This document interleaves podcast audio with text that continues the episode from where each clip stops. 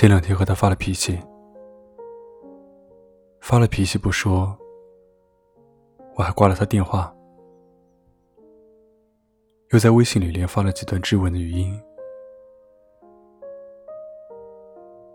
几番口角后，我们开始冷战，之后慢慢冷静下来，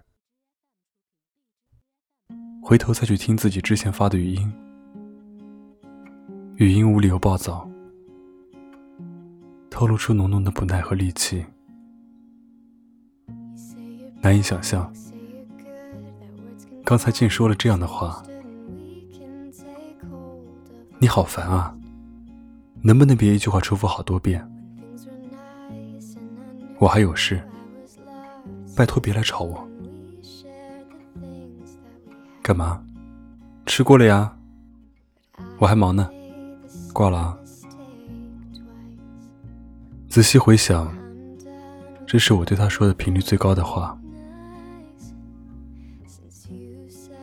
无事时，我们基本不联系；即使是联系，通话也总是简明扼要，仿佛汇报工作，一分钟不到就能结束。渐渐的，他好像也察觉到了我的不耐烦。每次简短的问候完，不等我开口，就急匆匆的说一句：“好的，再见。”然后挂了电话。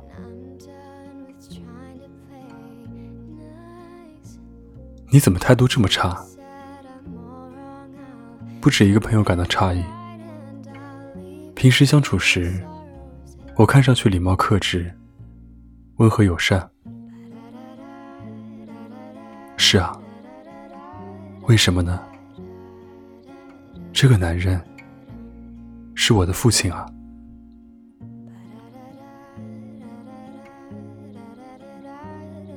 不知道从什么时候开始，和他说的话渐渐变少。一旦靠近一些。就会感到别扭。两个人单独吃饭，也会有些尴尬。即使交流，好像也总是硬邦邦的，没什么继续下去的欲望。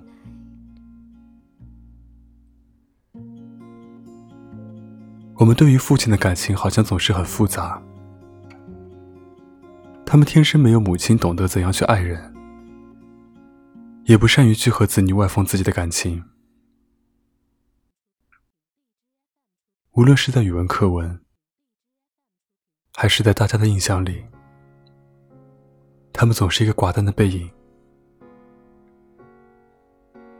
虽然你知道他有多爱你，你也知道你有多爱他，但是我们和他们之间。仿佛总是隔着一张膜，无形却破不掉。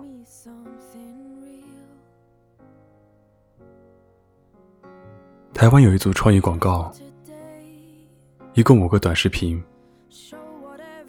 主题听上去有些俗套，因为爱，每句话要好好说。视频内容也很简单。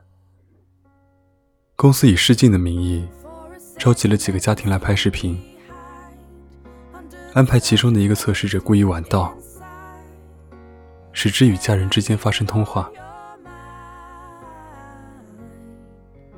整个过程要求测试者以平常的语气态度说话。摄制组拍摄完家人听到对话后的场景后，放给房间另一端的测试者看。那些测试者看到家人的表情后，先是惊讶，过一会儿开始落泪。一个女生哭着从隔间里走出来，懊恼又自责的对妈妈说：“我干嘛这样对你讲话？”五个短视频，不觉间就哭成了狗。那些伤神的表情如此熟悉。我记得父亲被呛声后的喃喃不语，记得他被拒绝谈话后的沉默无言。我也清楚的记得，在不耐的回答完他的关心后，他默默扭头转身，叹出的那口气。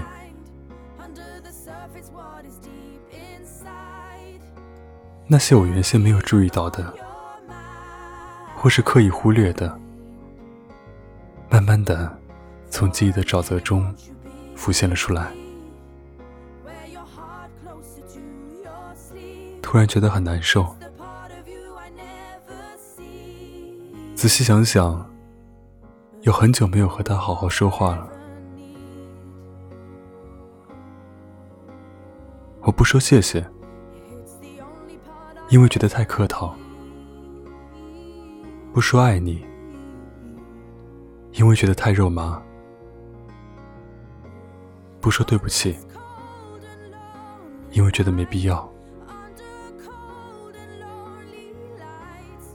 因为知道他爱我，所以常常口不择言，也总是攻击软肋，有时候还会为自己的直言不讳辩护。我不想对家里人都这么讲。这么虚伪，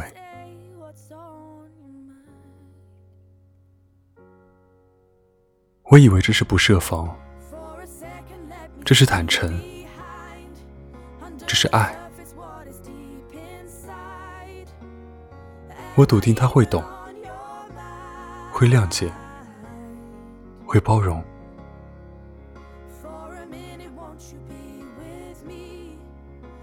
所以，当我面对他时，总会不自觉就脱去了那些温和的外套，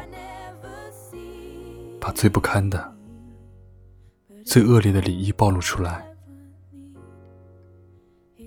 却没想到，伤害就这样日积月累的产生。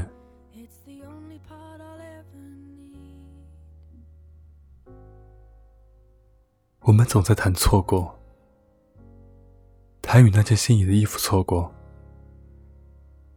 他与那场想看的演唱会错过，他与那个喜欢的人错过，但仔细想想，我们错过最多的，其实是每一个与他们好好说话的机会。假设父母还能活四十年，按照每月回家两天计算。我们陪伴他们的时间只有一千三百四十四个小时，也就是五百六十天。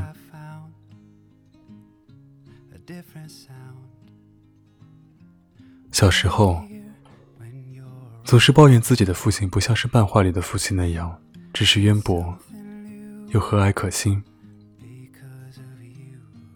他脾气暴躁，虚荣心强。斤斤计较，总喜欢拿我和别的孩子比较。但就是这样一个父亲，高中三年，风雨无阻的早起送我上学，担心我填错志愿，失眠到天亮，怕我吃亏，去学校找老师理论。我们也不是一生下来就知道怎么去当儿女的，在父亲和我们之间，像是有一层膜，但其实，只要有人往前走一步，就可以捅破它。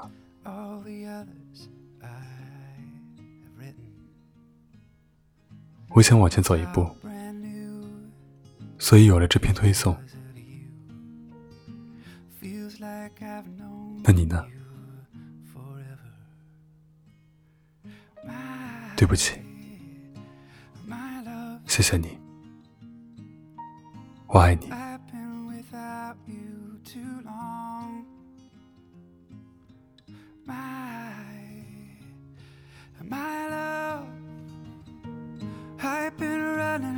too fast to belong to anyone. But then you came along. You warm me like sunshine. You cool me like summer rain. Just let me sit down beside you. Over